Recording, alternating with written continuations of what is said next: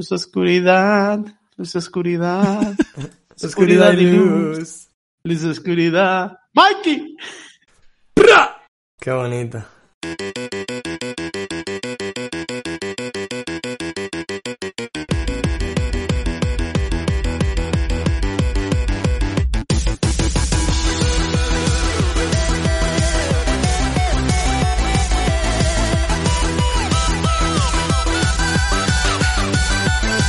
Estás escuchando el checkpoint de actualidad de la regla del 3, con Pablo Sánchez de Rojas, Abel Morán y Gonzalo Díaz.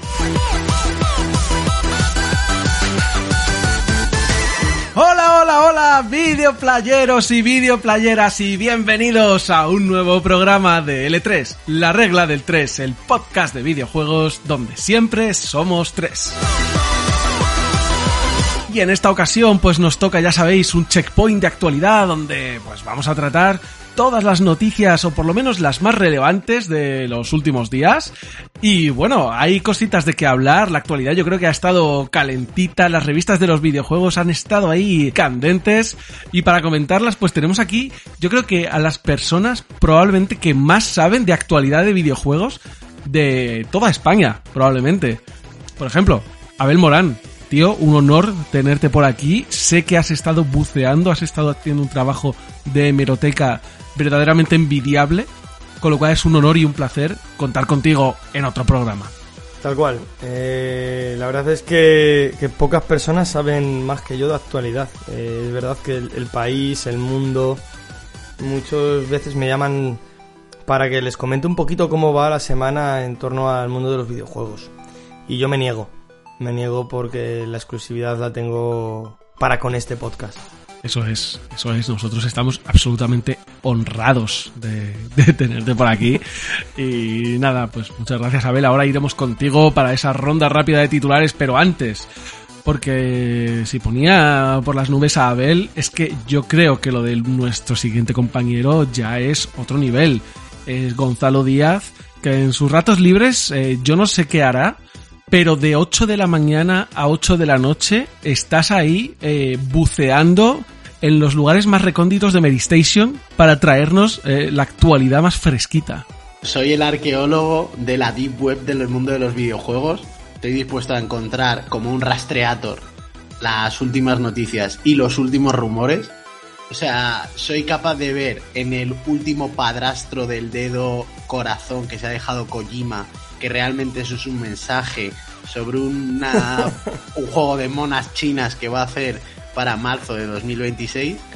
Y todo eso soy yo. Eh, el, el detective Pikachu, me llaman.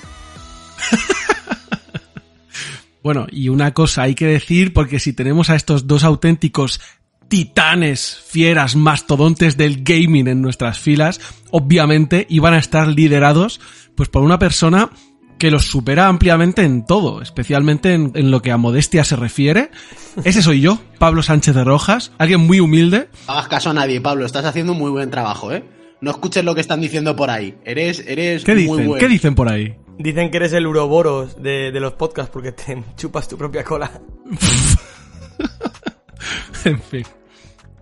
Bueno, yo, Pablo Sánchez de Rojas, que en realidad lo único por lo que estoy aquí es para meter en vereda a estos dos desgraciados de vez en cuando y para recordaros a vosotros, queridos oyentes, que nos sigáis en Twitter, arroba la regla del 3 y que pues que nos dejéis buenos comentarios y buenos me gustas en iVoox, que siempre nos ayuda pues a, a, tener más visibilidad en las redes y dominar el mundo, que es nuestro fin último.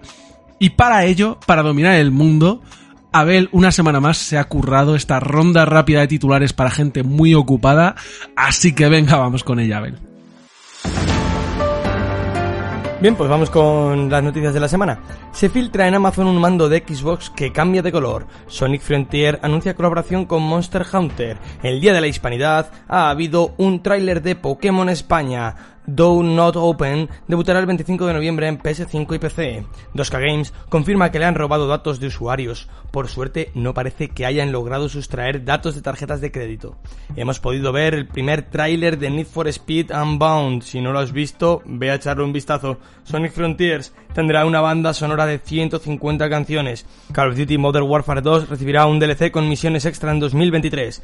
El tráiler de Mario tiene buena valoración en YouTube. Más adelante hablaremos sobre este tráiler consiguen que el Doom funcione en la aplicación del blog de notas. Esto es para entrar en un top 3. Ojalá alguien hiciera un top 10 de dispositivos en los que jugara Doom.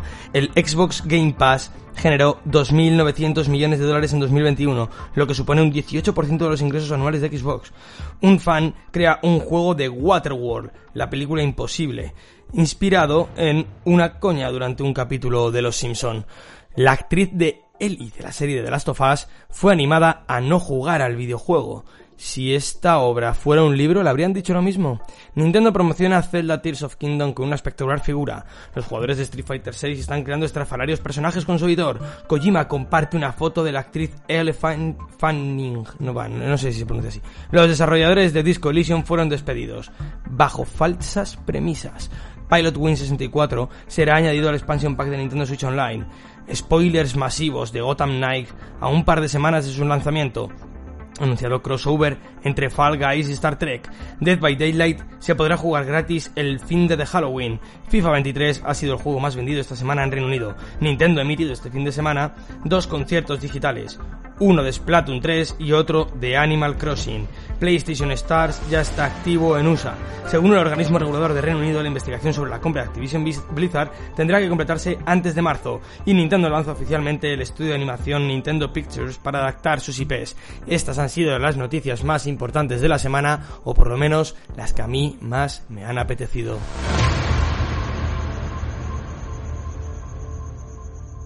Pues nada, Abel, muchísimas gracias por esta ronda rápida de titulares que siempre digo siempre, y es la verdad. Me han llegado mensajes de gente que dice que solo escucha nuestro programa hasta que termina la ronda de titulares y que luego lo apaga. Hay que escucharlo entero, ¿eh? Hay que escucharlo entero. Así que nada, para todos aquellos que, que nos abandonan ahora, pues hasta luego. Y para los que os quedáis, pues enhorabuena porque eh, formáis parte del privilegiado grupo de gente con un cociente intelectual probablemente superior a la de los simios que se acaban de ir, que no nos están escuchando. Y Abel, te he dejado que cojas aliento después de toda la carrerilla que, que te has pegado, porque ahora te toca a ti la primera noticia y es eh, una noticia un poco que nos va a dejar con ganas de, de consumir champiñones a algunos de nosotros. Sí, pues es que no es ni más ni menos que, que ya ha salido a la luz eh, oficialmente el tráiler de la película de Super Mario Bros. Y bueno, pues sí que parece que, que está teniendo una buena acogida, por lo menos en, en YouTube en cuanto a, a, números. Básicamente tiene, tiene bastantes me gustas. Y bueno, esto ya lo traigo aquí para que hablemos un poquito y debatamos. Eh, no sé qué os ha parecido. A mí me, parece que lo, he visto solo en, la versión original. Sé que ha habido críticas con la voz de Chris Pratt, eh, porque, claro, Mario es italiano y ni siquiera lo intenta.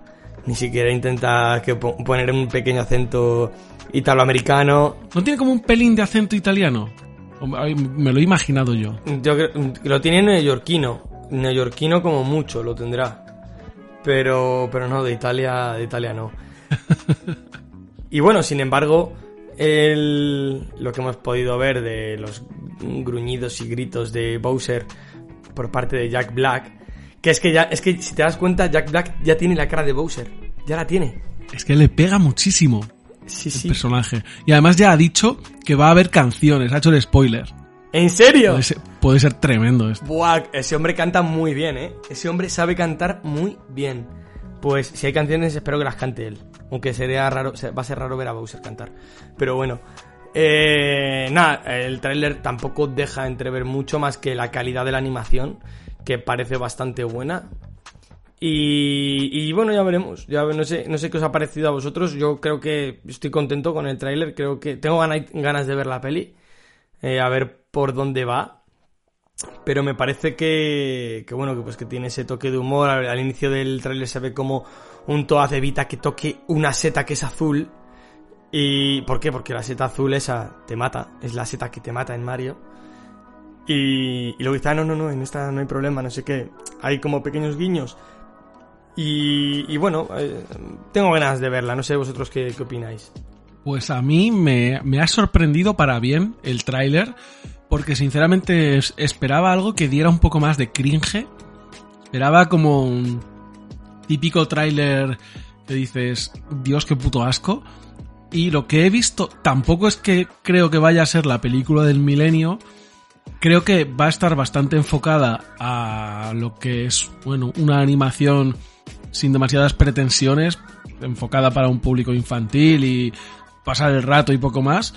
Pero mm, tiene pinta de que lo están haciendo con cariño y yo creo que la veré, la verdad. O sea, lo que vi, no sé que no me va a cambiar la vida, como podrían ser, por ejemplo, las pelis de Pixar, tanto como me pueda cambiar la vida una película, que es muy poco, pero quiero decir que la, animación de Pixar, pues por ejemplo, sí que me parece que muchas veces tratan temas más complejos, que se arriesgan un poco más y a pesar de, a pesar de ser animación, pues creo que son bastante relevantes cinematográficamente hablando. Y esta, bueno, pues sin dejar de parecer un mero entretenimiento, y digo parecer porque no sabemos nada más que el tráiler, entonces todo lo que podemos hablar son especulaciones, pues a mí me, me parece que puede ser divertida y entretenida y no se le puede pedir mucho más tampoco. Yo creo que va a ser un poco el concepto. O sea, yo, yo ya lo comentaba, ¿no? Que, que me da la sensación que va a ser un concepto muy parecido a la película de Sonic. Ya no solo por el diseño, ¿no? Que han, por el que han optado, sino también por el tipo de consumo al que va a hacer referencia, que es un poco al consumo del entorno gamer y, y con, bueno, con un concepto muy, como, como bien decías tú, Pablo, de, mero entretenimiento y poco más. Tampoco espero una película de altos vuelos, espero que, o sea, sé, por lo que se ve en el tráiler también, que va a ser muy autorreferencial al mundo de Mario y a las distintas aventuras que, que ha tenido, ¿no? En plan, pues hay cosas que salen en Mario 64, hay cosas que parece que son eh, planos de Mario Galaxy, de, bueno, de distintos Marios que, que están graciosos. Pero, pero bueno, yo ya hice mi top de películas, bueno, ya habla, ¿no? De todas las películas que se habían hecho de, de, de los videojuegos, adaptaciones cinematográficas de videojuegos, y considero que esta será una más que estará en esa línea de, de mediocridad básica, de si eres un gran fan o, o te encanta Mario, te encanta Nintendo y, y, demás, pues bueno, la podrás tener, pero no es una... No es, al final no son ninguna películas que se puedan considerar eh, más allá de mero entretenimiento y, y, de ningún tipo de proyecto ulterior que tenga algo como ensalce, ensaltar la figura de Mario. O sea, lo considero todo. A mí, a mí directamente es que no me ha picado el bicho. Yo he visto el tráiler, me ha parecido, bueno, normal, por no decir mediocre. Y, y, no me ha despertado ninguna emoción ni necesidad de ver esta película. No sé tampoco muy bien a, qué venía. Eh, creo que la gente entre un Mario Odyssey 2 y, la película de Mario, pues yo tendría bastante claro lo que quiero a la hora de exigirle cosas a Nintendo. También entiendo que Nintendo intenta diversificar y, y ahora quiere su estudio y bueno, todo forma parte del negocio.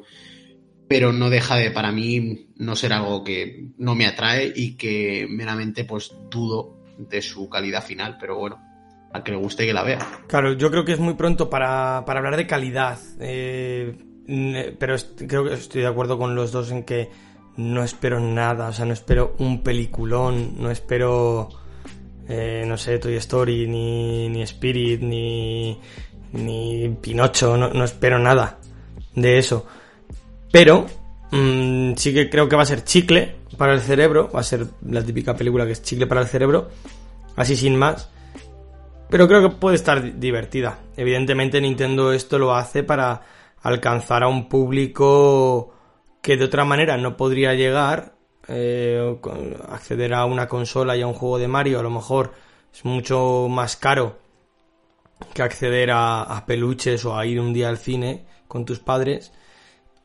Pero es una primer, es un primer, es una primera toma de contacto. Y creo que al final, pues evidentemente Nintendo no puedes, si solo creces en un ámbito como es el de los videojuegos hacia arriba, o tienes la opción de crecer en horizontal, mm, si creces en horizontal con el parque de atracciones, con, con el estudio que acaban de abrir, eh, con los propios videojuegos, con merchandising, con no sé qué, creo que eso al final para la empresa le va a venir bien. En caso de que esto salga medianamente bien, ya veremos si sale bien la peli. No, no podemos esperar un, un Logan de una peli de Mario, pero tampoco somos nosotros el público para el que va enfocada esta película. Aún así, yo tengo ganas de verla. Pues nada, Gonzalo, vamos a pasar de una compañía que quiere hacer mucho dinero con películas a otra compañía que quiere hacer mucho dinero, pero de otras maneras y que parece que lo está consiguiendo. Sí, como, como ya había comentado, ¿no? En su entrada, porque además es una de las grandes cosas, es, es una de las grandes cosas y debates, ¿no? Más bien un debate de los últimos años, que es cómo están realmente funcionando los servicios de suscripción online. Eh, se comentaba, ¿no? Realmente de si Xbox, bueno, si Microsoft estaba perdiendo dinero con el tema del Game Pass, eh, si lo mismo, si era rentable para Sony el hecho de PlayStation Plus, de hasta qué punto estos servicios que, otorgaban juegos eh, cada poco tiempo y novedades, sobre todo, porque hay que decir que el Game Pass no se parece tanto al PlayStation Plus en el sentido de, de que sí que tiene juegos de día 1 de lanzamiento añadidos dentro de su suscripción.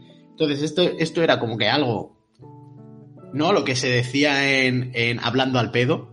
En el Hablando al pedo anterior, en cualquier coloquio de borrachos videojuegueros, se comentaba en plan de, bueno, pero Microsoft pierde dinero, pero está ganando clientes. Y eso al final es fidelidad. Pero pierden pasta, tío. Eso no les está saliendo bien. Total, que un poco eh, debido sobre todo a la claridad que, exigen las, entidades financieras a la hora de, justificar ciertas adquisiciones, de fusiones de empresas, y para ver, bueno, si están eh, normorreguladas, pues eh, Microsoft ha decidido hacer oficiales, bueno, hacer públicos unos datos oficiales, que es eh, básicamente con, con el concepto de que el Consejo Administrativo de Defensa Económica eh, apruebe la compra de Activision Blizzard por parte de, Microsoft, pues lo que ha hecho es decir, mira, pues voy a poner unos, unos números aquí públicamente y que se vea pues la cifra de lo que he ganado gracias a Xbox Game Pass. Entonces, pues bueno, como decía Abel, eh, Xbox Game Pass pues ha supuesto una ganancia de 2.900 millones de dólares en consolas Xbox One y Xbox Series X en solo el año 2021. ¿Eso qué supone? Pues alrededor del 18% de los ingresos totales que obtiene Microsoft a través de Xbox, que son unos 16.280 eh, millones de dólares, y casi el 30% de sus ingresos por juegos y servicios, que son unos 12.581 millones de dólares.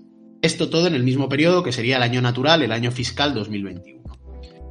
Por tanto, ¿qué importa esto? Pues que al final Em, coincidiendo con el anuncio este de, la compra de Activision Blizzard, pues sobre todo Microsoft también anuncia que para enero de 2022, ¿no? que sería el cierre del año fiscal a los que ellos se refieren, ¿no? los números que han dado, los números que se han publicado actualmente hacen referencia al, año fiscal anterior, a 2021, y por tanto para enero, ¿no? ya comienzos de este año, eh, Microsoft contaba con 25 millones de suscripciones en Xbox Game Pass y PC Game Pass. ¿Qué nos deja ver esto? Pues que efectivamente la jugada, fuera del debate de borrachos y fuera del debate de bar, podemos ver que les está saliendo bien. Y creo que es algo que a nivel interno, eh, a nivel interno me refiero dentro de las distintas compañías y de las tres primeras grandes compañías, era algo que se debía saber, aunque no fuera público para, para el más media ni público para el público. Eh, valga la redundancia. Y es que obviamente el cambio también del servicio de suscripción de PlayStation puede estar un poco orientado a, en el corto medio plazo, intentar igualarse lo máximo posible a Xbox Game Pass, porque, joder, es que se está viendo que, es una idea de negocio bastante buena, sobre todo teniendo en cuenta en cómo, cómo se está modulando el, el mercado. Y es que también una de los grandes y esto es una noticia, o más bien un debate, pero enlazado con esta noticia, y es el gran coste que está teniendo para Nintendo el formato físico. Y es que mientras que una parte está abogando por el, por el coste elevado y por mantener el coleccionismo y, un poquito el, formato físico dentro de, sus juegos, como es el, el, caso o la orientación que tiene un poquito más Nintendo, pues creo que Xbox y Microsoft en este caso, que es una, una empresa que tiene muy en cuenta el software, que tiene muy en cuenta el hecho de que de que todo pueda ser multiservicio, de que haya acceso desde distintos eh, dispositivos y de que pueda haber también juego cruzado, pues abogar por un servicio directamente online. Y les está saliendo bien. Y eh, son dos filosofías distintas. Mm, ahora mismo no sabría decir cuál es mejor, pero sí que se está viendo en los números actualmente que a Xbox Game Pass le está saliendo bien y hasta que no tengamos pues realmente cifras confirmadas, pues todo lo de la frustración y los costes elevados de producción del formato físico que está sobre todo golpeando mucho a Nintendo por su especial formato físico, pues no sé, no sabemos, será otro otro relato de bar, otra discusión entre borrachos con una con un cuchillo oxidado, pero bueno, eh, puede ser que el futuro nos esté llevando al online y que habrá que dejarse arrastrar y a mí no me parecerá mal.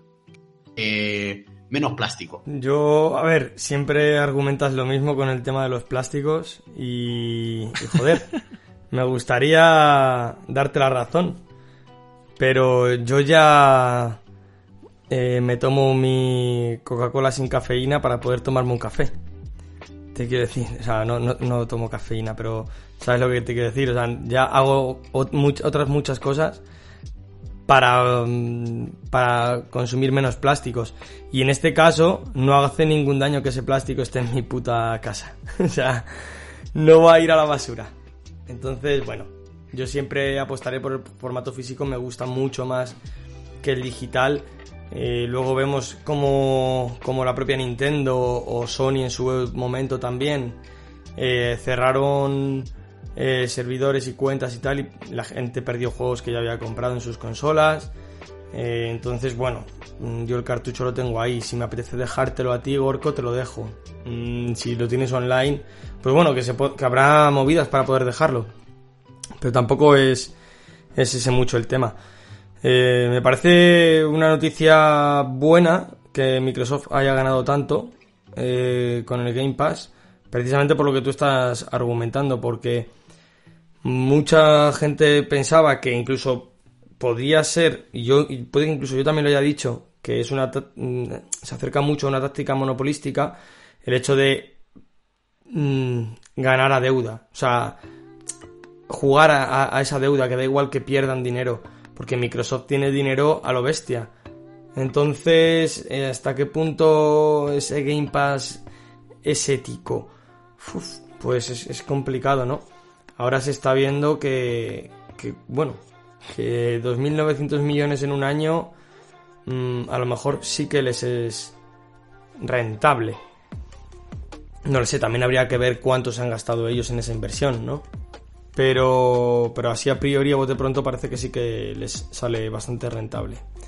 No sé, esperemos que, que siga así y a mí la deriva, si la deriva es que, que em, Sony y Nintendo tengan su propio Game Pass, a mí no me gusta eso. Pero bueno, mm, al final no te queda más que, que remar a favor, no vas a remar en contra.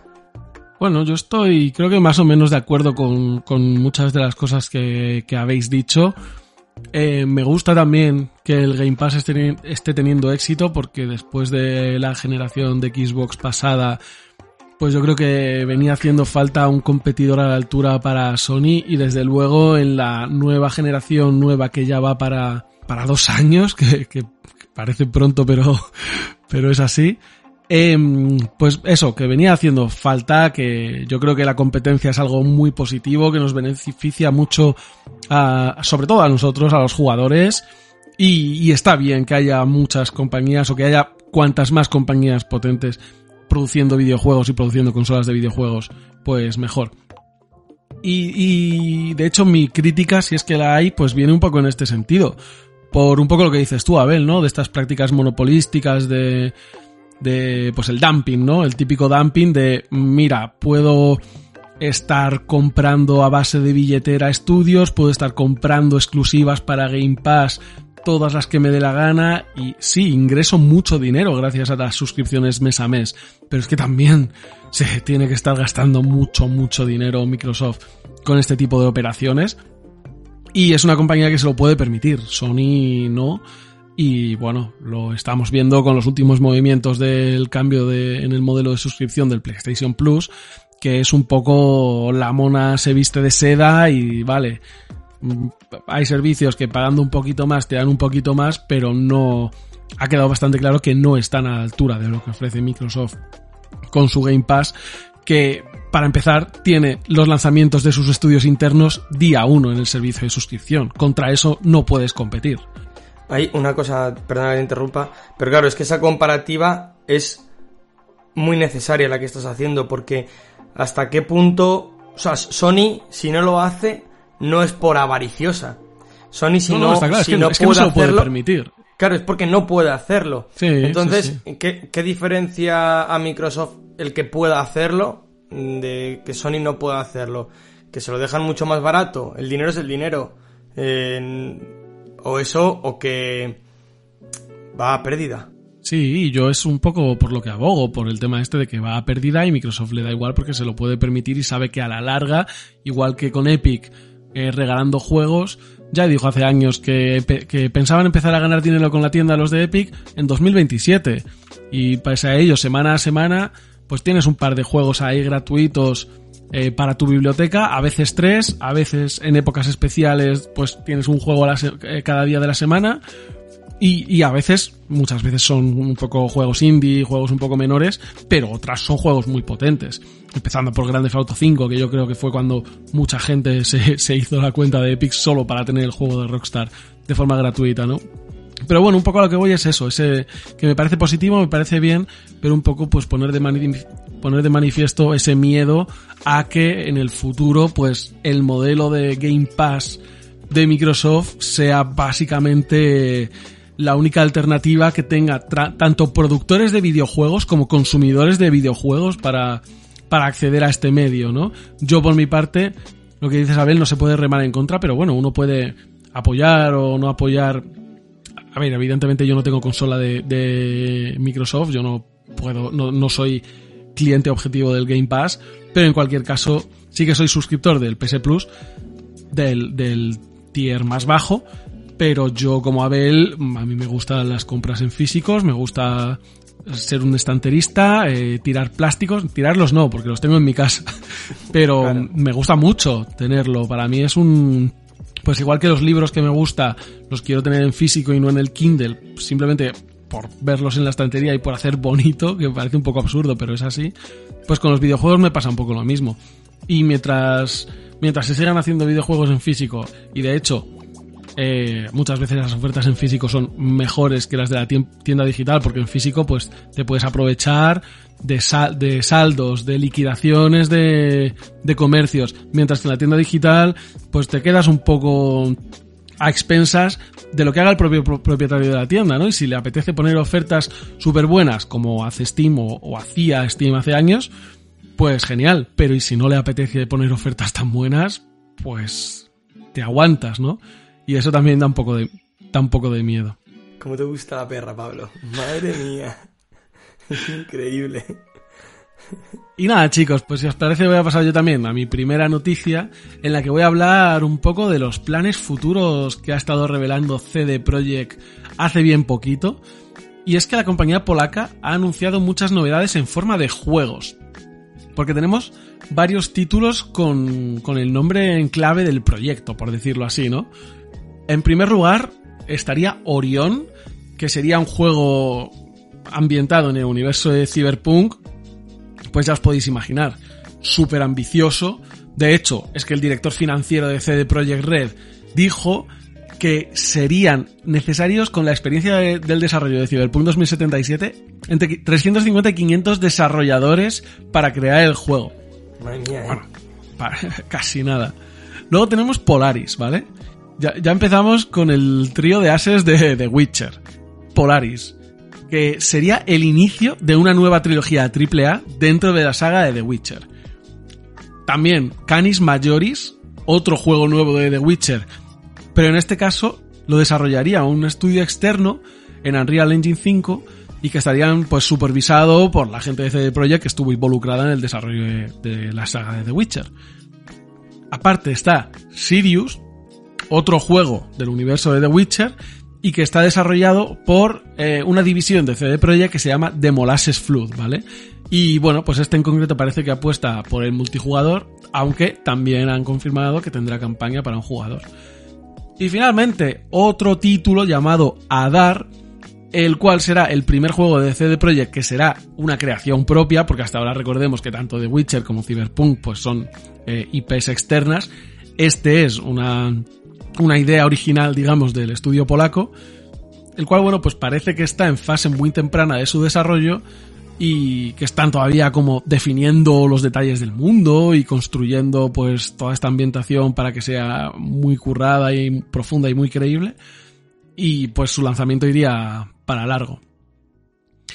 Además de todo esto, van a abrir una nueva oficina en Boston, eh, ¿vale? Que además se va a combinar a nivel organizativo con la sede que ya tienen en Vancouver para crear lo que se da en llamar CD Projekt Red North America.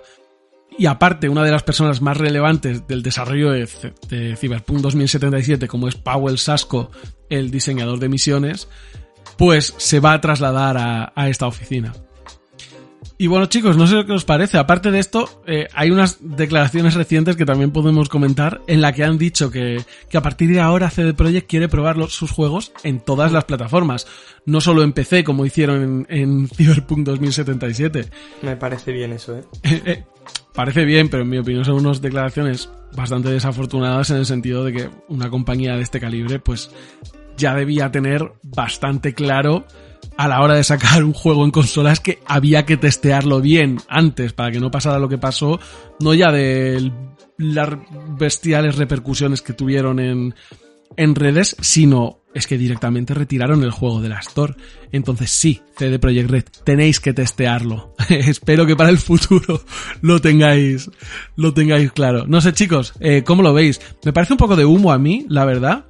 Pero bueno, también yo creo que en parte es como intención de esta compañía para tranquilizar a los accionistas de, ok, eh, ha habido movida, ha habido movidote con Cyberpunk 2077, aunque los resultados financieros han sido la hostia, a pesar de que el precio de la acción fluctuó mucho, ahora mismo no sé dónde está, pero en cuanto a ingresos, eh, Cyberpunk 2077 vendió la hostia y ahora pues con el rollo del anime y con las actualizaciones, de hecho va a salir una expansión y tal, pues lo van a seguir potenciando y probablemente va a seguir vendiendo. Y bueno, pues están ahí dando de comer a, los accionistas y diciendo tranquilos porque aquí hay, hay tralla para rato. Hay barbacoa para todos, sí, sí. Y no, me, bueno, me, me parece bien. De hecho, eh, no le he metido en las noticias de la semana, pero creo recordar que he leído también que Ubisoft iba a abrir otra sede eh, que iba a ser como una sede mundial que iba a coordinar con el resto de, de, de, Ubisoft que hay por ahí. Y bueno, pues que abran otra CD Projekt que se amplíen y que siga creciendo me parece bien. Si tienen que meter 500 personas para el siguiente Cyberpunk, pues a tope, ¿eh? que las metan. Eh, sí que estoy contigo un poco en que parece humo porque mmm, si solo han dicho en lo que van a trabajar pero no han mostrado nada, pues es que puedes decir muchas cosas. Lo que me da por saco es que no hayan dicho nada del Wind. Es posiblemente el mejor juego que tiene CD Projekt, el juego de cartas de The Witcher. Espectacular ese juego. Espectacular. Sí, la verdad es que ese es el juego que todos queremos, realmente. O sea, a mí el resto me parece todo humarro máximo. Me parece un... Estamos trabajando en ello. ¿Sabes? O sea, pero delante de, de, de la mesa de accionistas, como dice Pablo, en plan de, bueno, hay muchos proyectos, todos sabemos también cómo funcionan las desarrolladoras, todos sabemos en plan de, de que hay muchos proyectos que se ponen en marcha, pero luego realmente la rareza estadística pasa como con las películas. Eh, la rareza estadística es que la película llegue a buen puerto, o sea, que se haga una película, pues es lo mismo. La rareza es que el juego salga. Entonces, ¿cuántos proyectos habrá como cuando ha pasado el tiempo vemos proyectos de mm, Naughty Dog pensaba hacer no sé qué, eh, tal, tal, tal, pues esto es lo mismo, o sea, de lo que han anunciado, qué cosas llegarán a puerto o cuándo también, porque es verdad que necesitan personal, que el último juego pues se llevó, o sea, Cyberpunk se ha llevado una buena tollina, sobre todo en su imagen. O sea, podemos dejarlo todo de cara a los resultados financieros, que sería decir, bueno, pues hemos ganado dinero o nos hemos mantenido, pero de cara a la imagen ya da la sensación como que CD Projekt no es una empresa seria o no es una empresa mmm, que nos pueda dar un producto en día uno de calidad como lo que alcanzó con The Witcher, sobre todo porque se ha puesto unas cotas de exigencia a sí mismas elevadísimas. Y a lo mejor a veces tiene que hacer proyectos más pequeños que le ayuden a recuperar un poco el camino de la calidad que eran capaces de hacer y, y dejarse de tanto sandbox ultra mega mundial y darnos un juego pequeño, controlable, con unas barajas y que bueno, que pueda hacer el boca agua de gente que tiene problemas con las Eso adicciones. es, justo. Yo sigo pensando que el juego que tienen que hacer es Win, el Magic que nos merecemos. no es el Magic que nos merecemos, es el que necesitamos ahora mismo. Yo diría, no es el Magic que nos merecemos, pero es el Hearthstone que necesitamos. Bueno, pues Abel, hace bien poquito Sony tuvo un lanzamiento un poco polémico como es The Last of Us Parte 1 Remake tildado de innecesario por muchos, entre los cuales voy a adelantar ya que me incluyo. Y con el rumor que ha salido hace poquito, bueno, pues parece que, que, que va a seguir dando de qué hablar, ¿no? Sí, y es que esta vez ya no sé si es rumor o filtración. Eh, yo no me gustan mucho los rumores, intento no traerlos. En el caso de que la propia prensa especializada en el medio hable de filtración, ahí es cuando me gusta traer las cosas. Y en este caso sí es. Han hablado de esto como filtración y es que parece ser que quieren hacer un remaster del primer Horizon y mucha gente ha salido a quejarse, evidentemente, porque es innecesario, no, es lo siguiente. La PlayStation 5 tiene retrocompatibilidad, el juego se ve súper bien, es perfectamente jugable. Mm, de hecho, en PlayStation 5, mm, corrígeme Pablo si me equivoco, pero tiene un upgrade, ¿no? Eh, no sé si en la iluminación, en las texturas o en no sé qué, pero creo que se ve mejor todavía que en Play 4. Sí, y los lo 60 frames y todo esto, sí, se ve un poquito mejor, dicen. Sí. Claro. Tiene upgrades. Eh, entonces, y me estáis diciendo que ahora van a hacer, o sea, pa- ¿para qué, qué, qué lo justifica? Para vender, esto sí que es vender, en- por, por mucho remake que hagas o remaster, eh, no- hacer un remaster de un juego que tiene tres años, eh, bueno, cinco años, es como si dijéramos que Nintendo va a hacer un remaster de eh, Breath of the Wild, que salieron el mismo año, en el mismo mes. Eh, Horizon Zero Dawn y Breath of the Wild. Sonaría raro, ¿no? Mm, Pues bueno, parece ser que quieren hacerlo. ¿A qué responde esto? Pues seguramente a la serie. A la serie que quieren hacer. eh, no sé si es para HBO o para cuál es, no, no, no me acuerdo, no me interesa tampoco. Pero eh, en aras de, expandir eh, este producto al más media, pues, pues si tienen que volver a vender esta vez sí que el mismo producto en un plazo de 6 años o de 7, pues lo van a hacer. No sé qué, qué os parece esto, si, si creéis que hace falta, si no, si entendéis que sea justifica- justificable solo por el simple hecho de una serie que estamos no dejamos de verlo en últimamente en las noticias del otro día de la de hace dos semanas ya hablé que hay una cantidad de, de- series tremendísimas que, van a venir todas del mundo de los videojuegos pues bueno no sé qué, qué os parece esta, esta noticia Bueno, pues a mí, si ya decía que el remake de The Last of Us me parecía del todo innecesario, pues qué voy a decir. Lo mismo. Un poco lo que digo también siempre con todos los remakes. Que para el que venga de nuevas, pues hombre, es una opción interesante probablemente, ¿no? El decir, oye, no he jugado a la primera parte, quiero jugar Forbidden West. Pues me sacan también el, el remake. Es que me, da como un poco de. Me, da me hace gracia llamarlo remake, pero en fin, un juego tan reciente, ¿no? Pero me apetece jugar Forbidden West, hombre, pues igual si me hacen este remake Eh, y ya cuando esté baratito y tal, pues sabes que como que te da la opción de poder jugarlo en mejores condiciones todavía y está guay, incluso el que sea súper súper fan, que se lo haya pasado eh, siete veces, pues a lo mejor la octava vez le apetece comprarse la edición especial de PlayStation 5 y volver a pasárselo, pero ahora en, en vez de en HD, pues en 4K y en vez de... ¿Sabes? Y en vez de con texturas realistas, pues hiperrealistas y, y todo, pues un poquito mejor. Y ya está. A mí, mi caso concreto, eh, no me interesa en absoluto. Creo que es un juego que, igual que le pasaba al The Last of Us 1, no necesita un remake en el sentido de que se ve y se juega perfectamente bien a día de hoy, en 2022, y que, y que se va a seguir viendo y jugando bien durante muchos años. Pero bueno, entiendo que si Sony lo ha hecho así, pues es porque le ven cierto mercado, lo que no quita que yo desee que los estudios internos de Sony se dediquen a hacer otro tipo de desarrollos y que gasten sus recursos pues en nuevas IPs y en nuevas experiencias y en traernos eh, nuevos títulos antes que en este tipo de cosas. Pero bueno, pues ahí queda mi, mi queja, sin más. Es que incluso puede que haya otros títulos que sí que necesiten o que les pueda venir mucho mejor un, un remake. Claro, es que es verdad también, sí. Pero es así un poco el concepto del del remake que estamos viendo en los últimos años es, es un poco lo mismo también que, hemos tenido con The Last of Us, ¿no? Hace, hace súper poco, que es el hecho de The Last of Us de verdad necesitaba un remake de la calidad de The Last of Us parte 2, porque ya teníamos una edición remaster. Entonces, mmm, no sé hasta qué punto juegos de hace 5, 6, 7 años merecen un remake cuando además su consola, y en el caso de Horizon es, aún más flagrante porque, o sea, su primera edición es PlayStation 4 ya de por sí. O sea, joder, hacer un remake de un juego de PlayStation 4, pero si ya es de PlayStation 4, ¿para qué lo vas a lanzar? ¿Para PlayStation 5? Mm, no lo sé.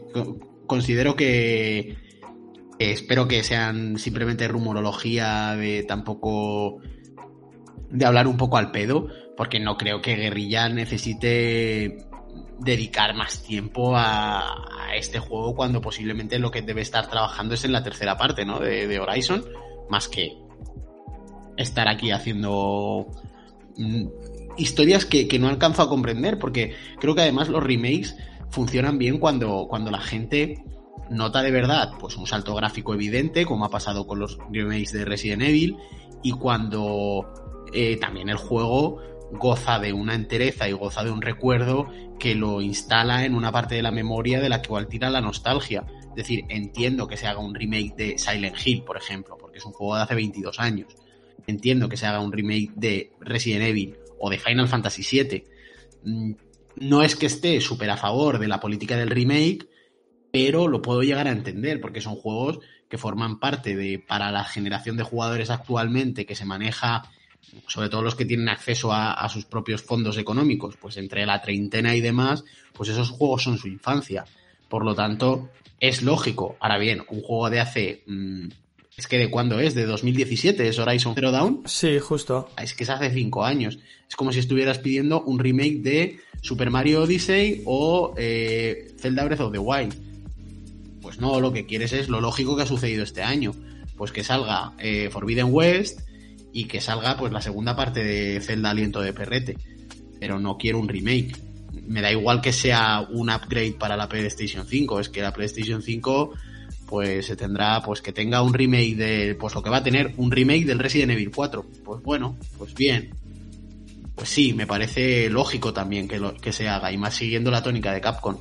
Son de estas maniobras comerciales que no, no las considero necesarias y que a veces asquean a los jugadores en plan de, bueno, sabemos que queréis nuestro dinero, pero por favor, pedírnoslo con respeto, por lo menos que sea por favor y no un atraco con un calcetín sudado lleno de monedas. Yo creo que luego aquí también has abierto un melón que no vamos a, comernos, pero, pero el tema de los remakes y los remasters, a mí, yo, a mí, a mí sí que me gusta, me parece necesario en muchos aspectos, porque claro, Hablas tú de alguien que está en la treintena, va a jugar al Final Fantasy VII porque es el juego de su infancia, por supuesto, y le va a apetecer la vida entera eh, jugarlo como un juego de nueva generación. Ahora bien, ¿cuántos chavales de 16, 15, 20 años no han tenido opción ninguna a jugar el Final 7 original en una Play 1 y sin embargo se han metido, han podido disfrutar de esa, bueno, de parte de esa tremenda obra eh, esta generación gracias a, esos remakes. Pues oye, mmm, claro, tenemos, tendemos a centrarnos en, en el yo, en lo que nos puede importar nosotros y nosotros somos tres pollas viejas ya en el mundo de los videojuegos. Pero también hay generaciones por detrás que están muy, muy, muy dentro y, y que a mí en cierta manera incluso me alegra que conozcan el Resident Evil 2 y el 3 y el Final 7 o cualquier juego que de otra manera no podrían conocer. Pues nada, Gonzalo, vamos a pasar, si os parece bien, a, tu última noticia, en la que, bueno, nos vas a dar algunos datos sobre, sobre las tendencias de juego aquí en Españita. Así que, Gonzalo, cuéntanos, ¿qué has leído por ahí? Pues previously, previously, en, jugando qué malo es jugar. Eh, no, no, no es tanto ese concepto. Pero se ha publicado recientemente un estudio que se, que se ha realizado durante agosto de este año con una muestra mm, bastante pequeña, es decir, ridícula un poco, pero bueno, de 1050 jugadores para intentar establecer sobre todo la, cierta pregunta, no ya de cuántas horas dedicamos a los videojuegos, sino un poco la, mm, la pregunta core o el, pregunto, el tema conflictivo respecto a estas horas que se dedican a jugar. No es el tema de si los juegos son una adicción o no. Bueno, esto no es eh, tanta la historia, sino el concepto que baraja el estudio, que es el de a qué cosas o cuántas horas o qué porcentaje de nuestro tiempo renunciamos a realizar otras actividades con tal de jugar más. Entonces, bueno, básicamente, eh, como ya sabemos, pues los videojuegos son una, una, forma de entretenimiento popular y cada vez más, y ahora mismo son quizá la forma de entretenimiento más popular. Es decir, a nivel de, de pues, sus comparativas, ¿no? Como son las obras de teatro, el cine y demás. Ahora mismo los videojuegos son la primera, eh, la primera gran industria del ocio. Por tanto, pues un poco basándonos en esto, eh, un estudio de Time to Play lo que ha querido hacer es, con una muestra, ya digo, bastante pequeña, porque al final 1050 personas no es algo muy grande para una población de 46 millones de personas, más teniendo en cuenta que seguramente eh, haya una gran cantidad de jugadores que va hacia las centenas de miles de personas, incluso millones. Por lo que, bueno, entiendo también que luego están los costes que conlleva hacer cualquier tipo de estudio y que, por tanto, pues a mayor muestra, mmm, mayor, mayores costes. Pero bueno, eh, también juegas con mayor significatividad, pero bueno, estos son cuestiones que no van al caso y que a lo que vamos es que al final los resultados es que en total los españoles y espero que esto obviamente no incluya a los andorranos, porque aquí se nos ha ido unas buenas horas de juego, están todos los youtubers allí. Entonces, bueno, lo que da el estudio es que dedicamos alrededor de unas 659,6 horas al año. distribuido por géneros, dice que las personas no binarias dedican unas 877,4 horas al año, siendo estas las que más juegan, los hombres unas 739,12 horas al año y las mujeres unas 550,87 horas al año. Por tanto, vemos que es el género que menos juega. Eh, y luego han distribuido su estudio por generaciones. Es decir, han hecho generación Z, millennials, generación X y baby boomers. ¿Cuántos juegan más de 3 horas al día? Pues por generación han visto que la generación Z, obviamente los chavalillos, ¿no? Los chavales, que están ahí dándole fuerte al FIFA y que están ahí con el Call of Duty y que están ahí todos guapardos y tal, seguramente eh, esto no está sucediendo, están jugando juegos muy densos y están todo haciendo aventuras de, de David Cage y encontrándose a sí mismos a través de los videojuegos. De mil personas, a lo mejor no binarias que había dos y eran unos viciados, juegan 870, o sea, porque claro, te lo meten en porcentaje, pero no te dicen cuánto porcentaje de cada persona dentro de las 1050 es, cuántas son no binarias, cuántas son hombres y cuántas son mujeres. Todos, estos estudios, con muestras tan pequeñas, los resultados nunca son significativos. No van a ningún lado. Porque es muy pequeño, 1050 personas, además distribuidos en un segmento de, de cuatro generaciones, Ya. tienes muy poca representatividad de cada generación. Sí, sí. Realmente los resultados no, no te valen para nada. Pero bueno, ellos lo han publicado, dicen que, que bueno, que aquí lo dejan y que también lo entiendo. Al, al final, Time to Play es un, es un blog y es un sitio que se dedica a hacer encuestas y que tiene cosas, tiene artículos de loot boxes y tiene movidas así, pero que no dispone, o sea, esto no es una encuesta hecha por el Estado, ¿sabes? Si me lo está diciendo el ministerio de no sé qué, pues obviamente el ministerio va a hacer una encuesta gorda. Que va a llevar más tiempo, no va a publicar los resultados ahí a medio año. Mm, Pero bueno, que esto no, no, no vale para nada, simplemente es un poco orientativo. Al final, lo que sí que tiene un poco de gracia, aunque ya digo, vuelve a ser engañoso porque tienes que tener una muestra mucho más amplia, porque seguramente los... Al final, las muestras tan pequeñas, lo que, lo que te trae es que cuando manejas estadísticos tipo la media, pues como tienes muy poca gente, encima lo has dividido en sustratos, cuando tienes de 1050, pues tienes 300 que son millennials. Pues claro, 300 que son millennials, cuando quieres sacar su media de horas, si tienes eh, los, los valores muy extremos, es decir, si tienes una persona que juega una hora, pero tienes otro que juega 10.000, 49.000 horas, pues al final te queda una media rarísima porque hay valores muy extremos que distorsionan esa media. Entonces es una gilipollez. Como tal, el estudio no tiene puta gracia realmente, pero bueno, esto es ver los puntos flacos. Dicho esto, a la pregunta de cuántos juegan más de 3 horas al día, eh, el estudio se ha subdividido en cuatro generaciones, ¿no? Generación Z, Millennials, Generación X y Baby Boomers. Eh, la generación Z, que está ahí dándole al fifilla y todas las cosillas, juegan más de 3 horas al día un 22% de aquellos que estaban como muestras representativas, ya digo, en los 1050 de este estudio. Los millennials, un 12%, la generación X, un 7% y los baby boomers, un 5%. Una pregunta. La generación Z, o sea, nosotros somos millennials, pero la generación Z son los chavales más jóvenes que nosotros. Del 2000, del 2000 en la, la generación X, nuestros primos mayores o algo así, y los baby boomers son nuestros padres. Los baby boomers son jugadores que estarían ya, sí, entre la 40, los 50, 50 ¿no? años, 45, 50 años. Básicamente esto indica que mm, cada vez se juega más. Cuanto más jo- mm, jóvenes... Bueno, cuanto más al También presente... está relacionado con el tiempo libre. Sí. También está relacionado con el tiempo libre. Es decir, tienes que manejar también las variables de cada uno. Es decir, no se puede permitir eh, dedicar más de tres horas al día gente que tiene 17 años que gente que tiene 42 años.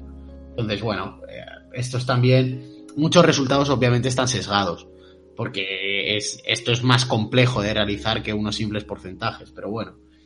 Eh, volvemos al, género, lo mismo. Por género, ¿quién dedica más de 3 horas al día? Pues las personas no binarias un 27%, los hombres un 19% y las mujeres un 10%. Total, que yendo un poquito a lo que es el meollo o lo que es un poquito más interesante, volvemos a lo mismo. Eh, los resultados hay que tenerlos en cuenta y enmarcados dentro de lo que es la envergadura de este estudio y un poco la- las preguntas que pueden falsear resultados al mismo tiempo que los porcentajes pues no tienen por qué ser orientativos para muestras más grandes. Pero bueno, básicamente las preguntas es todo relacionado con los hábitos de juego de cada generación. Se hacen distintas preguntas como por ejemplo, fingir estar enfermo o faltar al trabajo o a clase para poder jugar más. Pues mira, la generación Z han dicho que sí, que esto lo han realizado un 30%, los millennials un 23%, la generación X un 7% y los baby boomers un 5%. Es decir, hay un abismo entre generación X y millennials. Es como de repente ahí se ha relajado la cosa. Llegar a cancelar planes o mentir a tus amigos para seguir jugando. Pues en este caso, las cosas ya están un poquito más igualadas. La generación Z ha llegado a hacerlo un 55% de los representados, es decir, más de la mitad han llegado a decir, me duele la tripita, no puedo salir, estoy de cena con mis padres, y luego estar ahí machacando el, el Pro Evolution Soccer.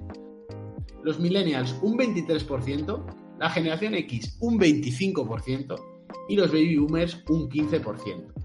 Acostarse tarde, es decir, eh, recogerse tarde, meterse en el sobre cuando ya no te pueden enviar a correos. Porque quieres jugar aunque al día siguiente tengas que madrugar. Por supuesto, la generación Z, gente que mm, desayuna con Ibai, gente que le quiere pagar las gafas progresivas a un millonario. Eh, pues efectivamente, si hacen eso día a día, un 88% de ellos, los millennials un 84%, la generación X un 70% y los baby boomers un 55%. Olvidarte de comer o saltarte una comida a propósito para seguir jugando, la generación Z un 37%. Este resultado va a ser interesante. Los millennials un 47% y aquí está donde yo incido con el concepto de por eso los chavales ahora son tan altos porque no dejan, o sea, pueden dejar de dormir para jugar, pero no dejan de comer los hijos de puta. Por eso son tan altos. La generación X un 29% y los baby boomers un 15%. Buah. Total. Esto, eh, ¿qué nos trae? Pues nos trae al final que, realmente el meollo de la cuestión es mm, hasta qué punto hay ciertos hábitos perjudiciales que son favorecidos por el hecho de, o, qué, o qué hábitos perjudicamos por el hecho de continuar jugando. Y hasta qué punto nuestros hábitos deben, bueno, revisitarte, revisitarse o, revalorarse en función de qué tiempo nos está quitando de realizar otras actividades el constantemente querer jugar a Esto es una mierda. Esto es una mierda de encuesta por básicamente por dos motivos. Primero porque dice la pregunta es, ¿cuáles de las siguientes cosas has hecho para jugar a videojuegos? Vale, pero ¿cuántas veces las has hecho? ¿Es tu normalidad? Porque si tú tienes eh, y te vas a dormir, aunque tengas que madrugar tarde, siempre te vas a dormir tarde. O si mientes a tus amigos y no sales con ellos, el 80% de las veces que quedas con ellos, les mientes. Aquí tienes un problema, pero es que todo esto tiene un, le canta el pozo, le tiene un tufillo de una, casposidad de los videojuegos son malos. Y fíjate si son malos y fíjate cómo eh, cambian los hábitos de una persona sana. Mm, tiene, tiene este tufo y este regusto a, a, eso, a esa mierda. Y sin embargo, mm, claro, con una gráfica o unos números parecen justificarse. Pero faltan datos por todos lados. Es una mierda. Bueno, esto este estudio es, muy pequeño, está muy sesgado, eh, tiene muchas cosas que, son difíciles de justificar y obviamente eh, tiene ciertas cuestiones metodológicas que le hace tener muy poco valor. Em, es, es importante, creo, las preguntas que se hace, porque sí que es verdad que hay que, eh, como ya hemos tratado muchas veces aquí, o sea, al final los videojuegos son un ocio, eh, y hay que saber tener una cultura de consumo de cualquier tipo de ocio, no ya de los videojuegos, sino de cualquier tipo de ocio. Es decir, si hiciéramos un gráfico sobre que las personas no binarias dedican 839 horas o 877,4 horas al año a leer libros, creo que mm, no haría tanta, o sea, no, no habría debate. Pero bueno, siempre estamos hablando de el último medio de entretenimiento que ha llegado, y que se ha popularizado y, siempre pues hay que buscarle un poco las cosquillas para ver hasta qué punto es controvertido. Em, yo sí que veo la controversia de, en el concepto de está bien hacernos preguntas. O sea, tampoco hay que ser dogmático a la hora de decir los videojuegos no son malos y por tanto hay que hacer lo que nos haga las pelotas. No. creo que sí que está bien pensar en hasta qué punto nos afecta, hasta qué punto somos capaces de sacrificar cosas o relaciones personales o, vínculos sociales o incluso eludir responsabilidades como es ir a trabajar o estudiar o levantarnos a la hora que nos toca o a la que tenemos responsabilidades por el hecho de jugar. Pero ya más allá de tratarlo simplemente desde el foco del mundo de los videojuegos, desde el foco de ver series. Si estás viendo una serie hasta las 4 de la mañana y te tienes que levantar a las 6, pues hijo mío, pues también las series te están haciendo daño. Y esto es una generalidad muy basal, pero todo está bien. Hacerse preguntas, no hay que ser dogmático, no hay que tratar una cosa como mal, otra cosa como bien. Me parece bien las preguntas que se han hecho en este estudio en el caso de pues eso, plantearnos qué hábitos, o sea, a qué hábitos de nuestra vida día a día afecta un consumo excesivo o un consumo desmedido de, de videojuegos o, qué, o cómo hay que gestionar ese consumo para que no nos afecte a esas otras esferas.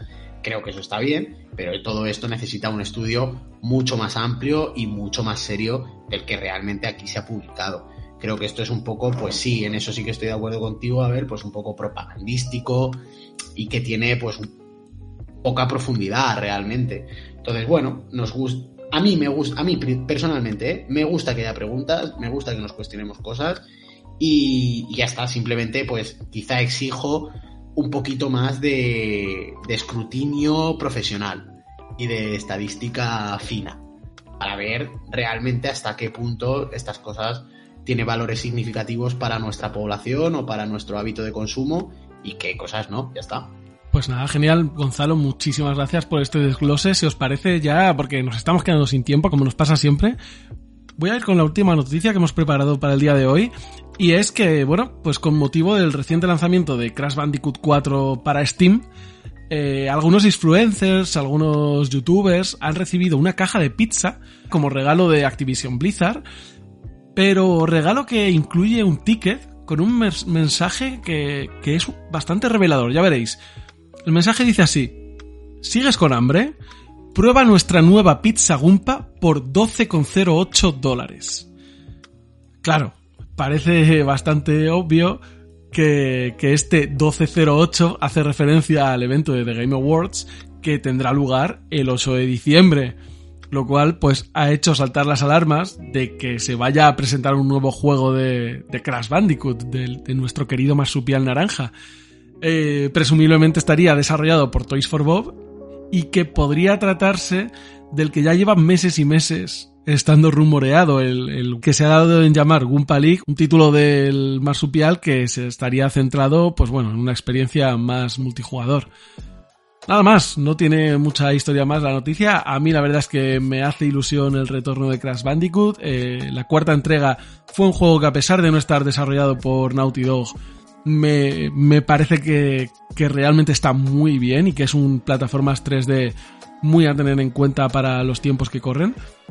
Y desde luego estaría encantado de, de jugar pues un nuevo título de, de, esta franquicia. No sé chicos si vosotros le tendríais muchas ganas. Hombre, yo creo que, que, que, lo han dejado claro, ¿no? O sea, ya yo no, no me había enterado de esta noticia, fíjate. Y en cuanto has dicho el precio, digo, es una fecha, evidentemente y si encima me dices que es que coincide con, con un evento pues blanco y en botella. Así que, no, me, me parece, me parece guay. ¿Hace cuánto, Pablo, que, que salió el 4? Creo que hace, creo que salió en 2020, si no recuerdo mal. Bueno, pues oye, pues buen ritmo, buen ritmo. Nada, me parece, me parece buena noticia. Ya veremos a ver qué, qué nos enseñan. Yo quiero más Crash Bandicoot. Lo que pasa que me da miedo la fórmula que has, que has contado de algo más en torno multijugador. Ahí eso me da cosilla. Pero, pero bueno, todo lo que venga bien de, de Crash Bandicoot me parece guay, tío. Me, me gusta mucho. Todavía no he jugado al 4, ¿eh? Lo tengo ahí pendiente. 4 es un pepino, la verdad. Está muy muy bien. En cuanto a duración es tremenda, en cuanto a cantidad de secretos no decepciona.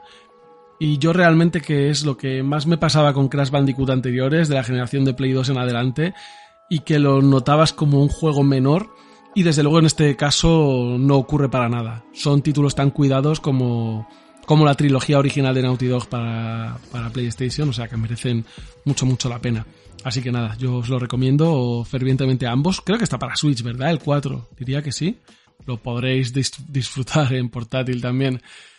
Y nada más chicos, pues yo creo que esto ha sido todo hasta que ha llegado la actualidad videojueguil de esta semana. Seguro que nos hemos dejado muchas cositas en el tintero, pero bueno, nosotros ya sabéis que cubrimos lo que podemos cubrir. Esto no es un programa diario, ni mucho menos tenemos la intención de cubrir absolutamente toda la actualidad. Si, si queréis alguna noticia en particular, pues ya sabéis que nos lo podéis hacer llegar a través de los canales que, os comentábamos antes, nuestro Twitter arroba la regla del 3, nuestros comentarios de iVoox, incluso nuestro correo electrónico la regla del 3 podcast gmail.com. Ahí estaremos para atenderos y para responder cualquier cosilla que nos digáis. Y ahora sí, no queda más que despedir este pedazo de programón que está dando a su fin y que ha tenido a bien pues contar con la presencia de nuestros habituales compañeros. En primer lugar, Abel.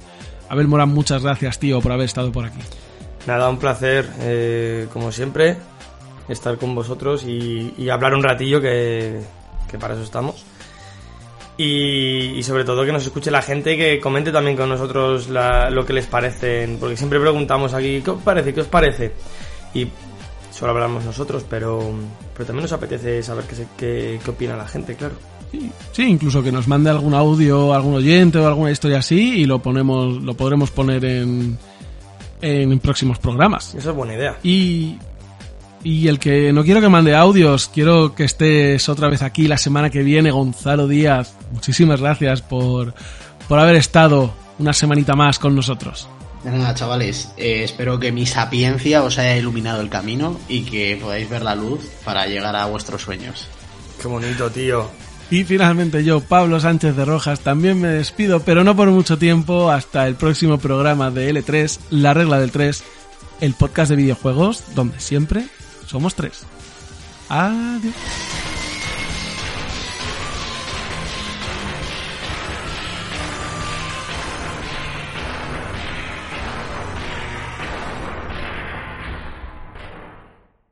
El detective Vaporeon. detective Vaporeon. Det detective evolución de Eevee random, ¿no? no, es que hay memes en internet sobre Vaporeon. Ya dejo a discreción sí, de los oyentes que lo sí, busquen. Sobre el agüita que le cae, ¿no? El agüita, sí. Eso es. Da, da para un buscaminas. Eso es un poquito de guarros, ¿eh? Por favor, no, no sexualicemos Pokémon, ¿eh?